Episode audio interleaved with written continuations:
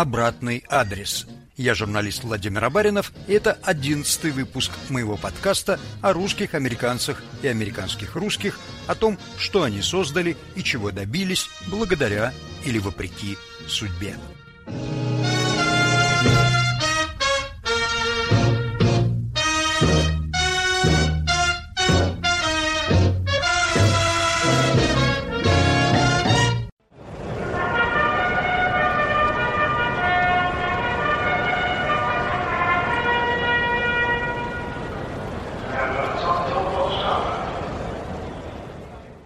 наше время спортивными легионерами никого не удивишь. Но в начале прошлого века жокей-афроамериканец был один-единственный на всю Россию. Он стал кумиром русской публики и вел образ жизни, какой никогда не мог бы себе позволить на родине. Его звали Джимми Вингфильд. Как его занесло в Россию? Чем он запомнился русским лошадникам и что запомнил сам?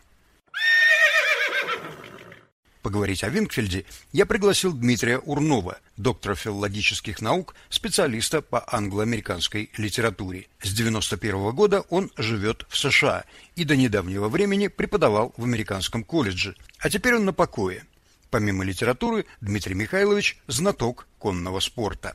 Все это к нам очень близко. Когда я говорю «нам», я имею в виду русским любителям конного дела, конного спорта тех времен, когда скакал э, Вингфельд. Ну, представьте себе, что вот э, в книге Хотелинга описывается соперничество Вингфельда с русским жокеем Михаилом Лаксом. Я видел Михаила Лакса. Вот как это близко было. Он, правда, приходил на ипподром уже не ездить, а посмотреть, как скачут два его сына – выдающиеся жокеи советского времени Николай Михайлович и Анатолий Михайлович Лакс. Но это был тот самый Лакс, который соперничал с Вингфельдом. Директор ипподрома Далматов по возвращению из Парижа, где впервые Насибов на Анилине выступал на призе Триумфальной арки. Это крупнейшее мировое соревнование. В нем принимали участие впервые и советская лошадь, и то есть буквально советского производства, которая была выращена в нашей стране, и жокей Николай Насибов, о чем прежде всего рассказал Долматов, вернувшийся из Парижа. Вингфельда видел, а Вингфельд пришел сказать «Здравствуйте», пришел на конюшню под Парижем, где стояли советские конники – и по-русски начал сразу говорить, посмотрел на Нелина, э, похвалил, похвалил за стати, но в то же время сказал «не дотянут». Не дотянут, то есть не доведен достаточно до скаковых кондиций. Ну, это бывает в данном случае была спешка, надо было срочно отправляться на эти скачки. Но все-таки Анилин с э, Насибовым, они остались пятыми. А там такая компания, такого класса скакала, что попадание нашей лошади и нашего жокея на пятое место произвело просто бум в конно-спортивной прессе. Похоже, американцы до недавних пор не подозревали, что в прошлом у Америки было множество жокеев-афроамериканцев. Они доминировали, их было уж во всяком случае больше половины – Глаза Америки раскрыл, конечно, блестящий спортивный журналист, ныне уже покойный Эд Хоталинг. Мои знания а вот об этом, так сказать, открытии основаны на чтении двух книг Эдварда Хоталинга и Джо Дрейпа. Одно из достоинств э, этих двух книг, по крайней мере, на которых я могу основать свое представление об этой проблеме, в том, что они очень тщательно, документально, с опорой на факты и одновременно с этим достаточно романтично воскресили то время в скаковом мире Соединенных Штатов, где было два отличия. Первое – это то, что скачки были спортом номер один. Сейчас это представить американцу невозможно. Но тогда, в то время, когда, о котором эти две книги повествуют, скачки были на первом месте как вид спорта. Вся Америка ходила на скачки. Теперь на ипподром идут в основном люди, которые заинтересованы только одной стороной скакового или бегового дела, то есть игрой в тотализатор. А Хотелинг и Дрейп воскресили времена, когда такой техники не было. Но, тем не менее, был всеобщий интерес к лошадям по простой причине, что лошадь занимала совершенно неотторжимое место в жизни, в самих условиях существования. Это первое отличие. А второе? Все это происходило первенство жакеев-негров когда? При рабстве.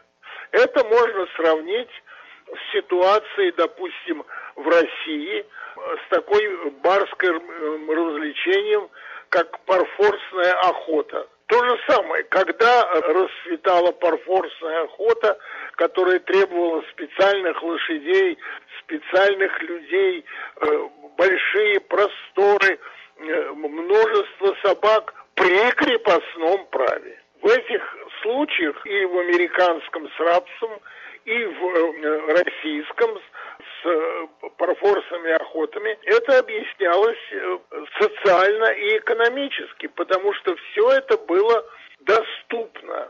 Одновременно с этим скаковой мир или мир охоты э, представлял собой э, совершенно особый мир в мире. В мире были разделения, в мире были конфликты, я имею в виду конфликты социальные, разграничения, препятствия. И вдруг э, приходили люди на ипподром, и там эти препятствия исчезали. Хотелинг приводит замечательный случай, когда не более не менее Джексон, не более не менее президент обратился к Жакею-негру с просьбой не плевать в глаза его лошади. Это был особый, конечно, малоаппетитный, но распространенный пример плеваться. Плевались друг на друга жакеи, плевали на э, лошадей соперников и так далее и тому подобное. И президент просит жакея и негра, ты в глаза моей лошади не плюй. Он ему отвечает, не хничь, начальник, мне до твоей лошади не доплюнуть, потому что она за мной и близко не бывала. И ничего сошло, как сошло у Толстого в описании парфорсной охоты, что доезжачий обматерил барина, и ничего сошло. Почему? Потому что это в пылу охоты в охотничьем мире. История сохранила имя этого жакея-раба его звали Саймоном, а его кобылу Марией. Эндрю Джексон, тогда еще не президент, но уже прославленный генерал, был владельцем скаковых конюшен и очень азартным человеком. Он семь раз выставлял разных лошадей против Саймона и Марии, и все семь раз его лошади проиграли. Джимми Винкфельд родился в лошадином штате Кентукки, младшим, семнадцатым ребенком в семье ветерана гражданской войны. Воевал его отец в армии северян. В семь лет он впервые сел на лошадь. В 16 начал карьеру профессионального жокея. В 1900 году пришел третьим в одной из главных скачек Америки Кентукки Дерби. Затем два года подряд занимал в этой скачке первое место, а в 1903 был вторым. И вдруг он решил круто изменить судьбу. Он был еще очень молодым, 21 год ему был, когда он принял предложение поехать в Россию, совершенно незнакомую ему, далекую, загадочную страну. Что произошло? Почему он бросил карьеру в Америке? За длинным рублем погнался? Когда он ехал в Россию, он не имел никакого представления о масштабах э, скакового дела в России во всех отношениях, в том числе размеров призов, этого ему было неведомо. Но, опять-таки, и в той, и в другой книге описано достаточно подробно и убедительно, что изменилась вся атмосфера. Если речь идет о э, жакеях негров, то их постепенно вытесняли. Их вытесняли другие этнические группы. Их вытесняли ирландцы. Сейчас, например, уже на современном ипподроме, сейчас, конечно, э, на первом месте латиноамериканцы. Главное, конечно, опять-таки, та проблема, которую оба автора э, откровенно и очень четко определяют, это, конечно, расизм. И в это время предоставилось предложение э, дельца, который занимался именно таким сватовством и жакеев и лошадей, переехать в Россию. Он ехал в никуда. У него о России не было никаких представлений. Американские авторы описывают, какое впечатление на него произвел российский мир. Прежде всего, конечно, исчезла вот эта проблема, связанная с расизмом. С этим он в России не сталкивался и даже наоборот. Он пользовался в России вниманием, конечно, как некая такая экзотическая фигура, а у женщин он имел совершенно сногсшибательный успех и успел наградить в общей сложности пять незаконных детей в России.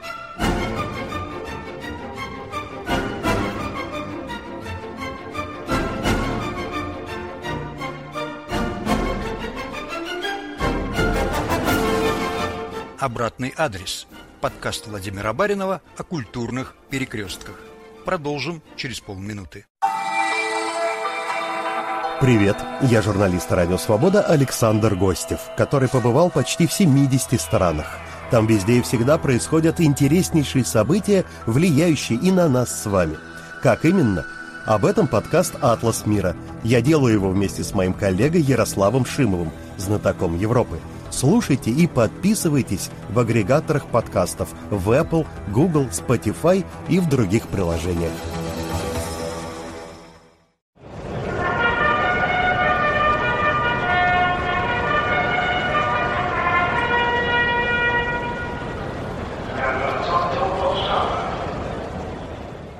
Дмитрий Михайлович, вы пишете, что у Винкфельда было сверхъестественное знание лошади – что он очень тонко и точно чувствовал лошадь. Что вы вкладываете в это понятие «чувствовать лошадь»? Это совершенно номер один качества великих жакеев. Одним из таких, какими мне приходилось не только видеть, но иметь дело, это был Николай Насибов.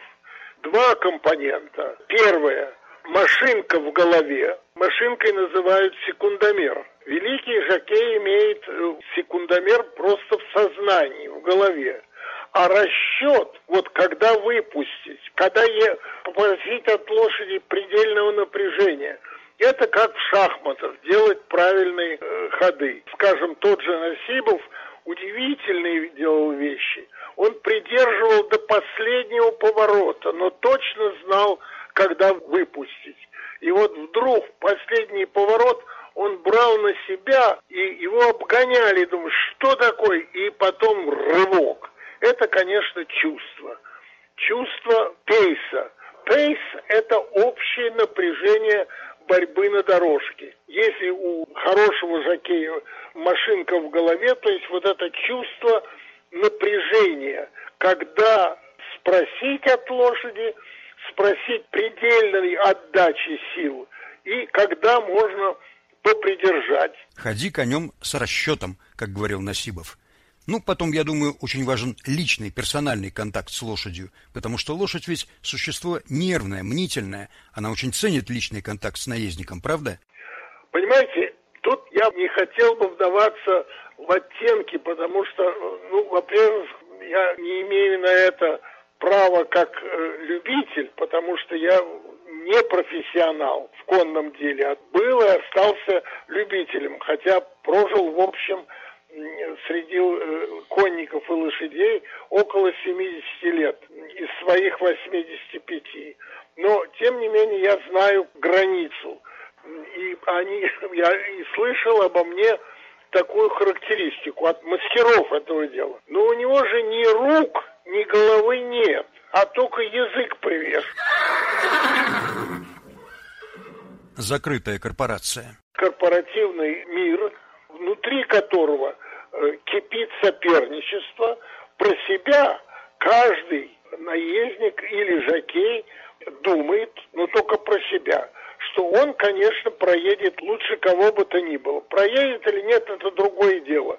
Но он живет, он садится в седло, берется за вожжи или за повод именно сознанием своего превосходства. Иначе просто не хватит сердца для того, чтобы выдержать э, э, конкурентную борьбу. And they're off in the Kentucky Derby. And it's joining the dancers racing for the lead. Musket Man has some early speed on the inside. Here's Regal Ransom with some speed as well. Beneath the Twin Spires the first time. Regal Ransom and joining the dance will vie for the early lead. Pioneer the Nile is right up there. Винкфельд работал сначала у Михаила Лазарева, одного из самых успешных коннозаводчиков России, а потом перешел к Леону Монташеву. Оба были нефтяными магнатами, но Монташев был гораздо богаче. Слава о его кутежах гремела на всю Россию. Вы, Дмитрий Михайлович, кажется, не очень высокого мнения об этих бизнесменах. К Лазареву и Монташеву среди конников, профессионалов, было настороженное отношение из-за неких оттенков, профессиональных оттенков, о которых я просто судить не берусь. Это было. Заметнее про Монташева, потому что Монташев был, конечно, плейбой в конном спорте. Это первое. Он вышел, из, как вы знаете, из э, семьи нефтяных королей, а лошади всегда существовали, это единственный способ существования лошадей, при каком-то другом деле. Не потому, что они сами по себе недостаточно ценные, но потому, что они ненадежны. Сегодня они прекрасно скачут, а завтра они проигрывают и проигрывают, и все, и больше ничего не поделаешь, что на себе это испытал Монташев, когда он будто бы с облегчением вздохнул, когда революция лишила его нефти, что ну теперь он только займется лошадьми.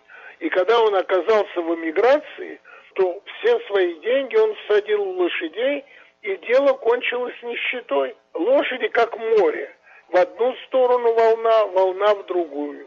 И ничего ты тут не поделаешь. Никогда стопроцентной уверенности не бывает. В американских источниках, когда речь заходит об апогее славы Винкфельда, начинаются сказки Шахерезады. И жил он в гостинице «Националь» с видом на Кремль, и белого слугу держал, и икру ел ложками, и женился на баронессе, и чуть ли не с царем был лично знаком. Что было на самом деле, Дмитрий Михайлович? Это все действительно так. Вы совершенно правы. Это была Шахрезада своего рода. Ну, во-первых, потому что он в самом деле был выдающимся жокеем. Обладал изумительным чувством лошади, обладал изумительным чувством дорожки, изумительным чувством пейса, то есть вот этой общей борьбы, был прекрасным тактиком в седле. И вот, кстати, это вот схватка его с Михаилом Лаксом, который ехал на лошади, которая не терпела соперничества.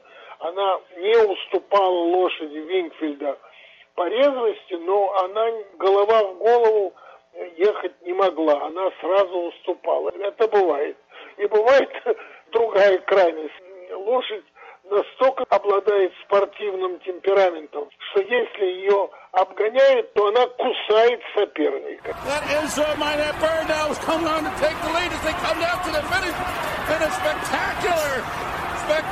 uh, upset.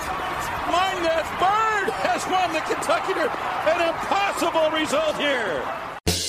Привет, меня зовут Елена Фанайлова. Я поэт и критик, обозреватель культуры «Радио Свободы», бывший врач. Мой подкаст называется «Фанайлова. Вавилон. Москва». Мы говорим с художниками и писателями о духе времени, старом искусстве и современности, о художнике, политике и войне. Мне нравится ироническая эстетика кабаре и искренность собеседников. Подкаст выходит по пятницам. Слушаем в приложениях Apple и Google, в Яндекс.Музыке, Spotify и в телеграм-канале студии подкастов «Радио Свобода».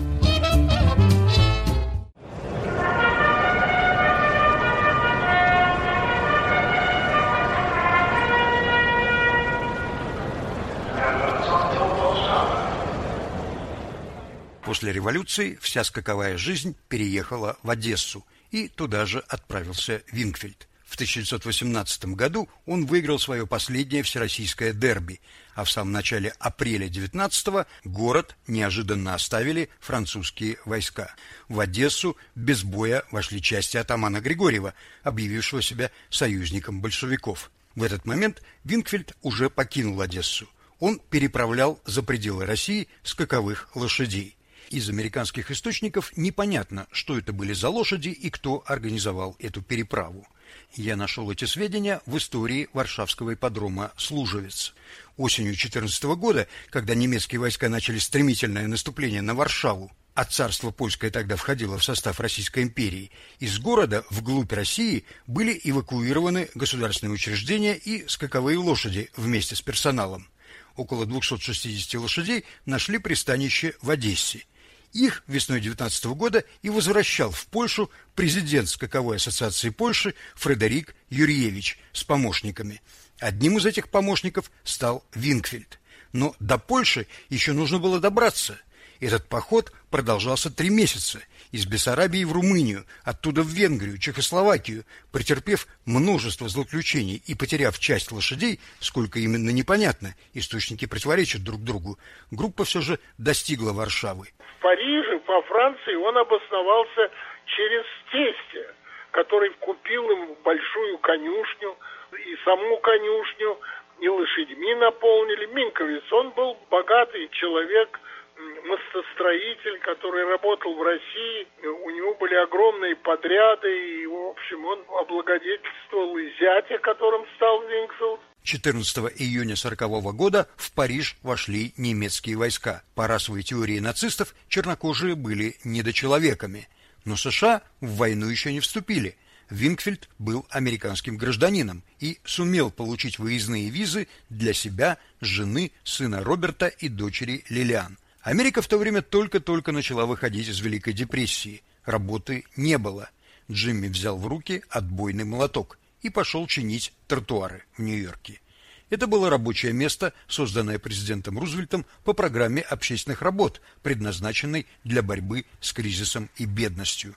Жена баронесса трудилась на перчаточной фабрике, а сын пошел воевать и дошел до Парижа. После войны он снова сел в седло и заработал на билеты для отца с матерью. Оба вернулись в Мезон Лафит. В скачках Винфельд уже не участвовал, но занимался тренингом лошадей. Насибов на Анилине скакал на приз Триумфальной арки и пришел пятым в 65 году. Вот тогда Винкфельд и появился на конюшне у русских. Книга Насибова «Железный посыл» или «Жизнь в седле» именно с этой сцены начинается. О Долматове он пишет, что тот вытянулся перед Винкфельдом в струнку. Не узнаете? Мальчиком у вас ездил. В 61 году о Винкфельде вспомнил журнал Sports Illustrated. В одном из майских номеров вышла статья о нем под заголовком «Вокруг света за 80 лет». Его воскресили просто как историческую достопримечательность, но тогда вот разыгрался этот нелепый, опять-таки, на российской подкладке эпизод, когда его пригласили на ежегодный торжественный обед журналистов спортивных и одновременно с этим не пустили в гостиницу. А когда пустили, то никто на него внимания не обращал. И второй эпизод, это как раз в самом конце всей истории Винфилда. Это слово, которое выбито на его надмогильной плите «Москва». Он был и остался американцем, и тут никаких сомнений быть не может. Но вместе с тем он испытывал, э, как видно, это слово и доказывает, совершенно неумирающую память о стране, которая его приютила, которая дала ему возможность э, процветать своем деле, мастером которого он был. И вот это слово «Москва», это по-русски причем. Винкфельд не дожил трех месяцев до 92-летия. Скончался он во Франции, у себя дома.